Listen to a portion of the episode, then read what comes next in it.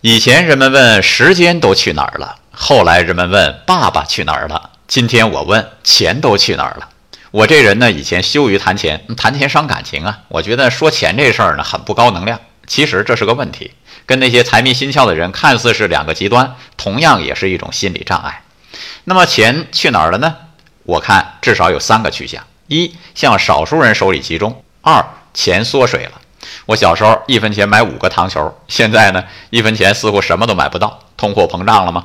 三，本来就没那么多钱，大家都在吹泡泡，很多所谓财富不过是纸面上的财富，梦幻泡影。所以你会看到很多人一夜暴富，但很快又传出负债跑路的消息。本来无一物，何处惹尘埃呀？财富本来就靠不住。所以呢，我写了一本书《保卫财富》，探讨钱都去哪儿了。为感谢大家，我明天会送出十份奖品，请注意收听。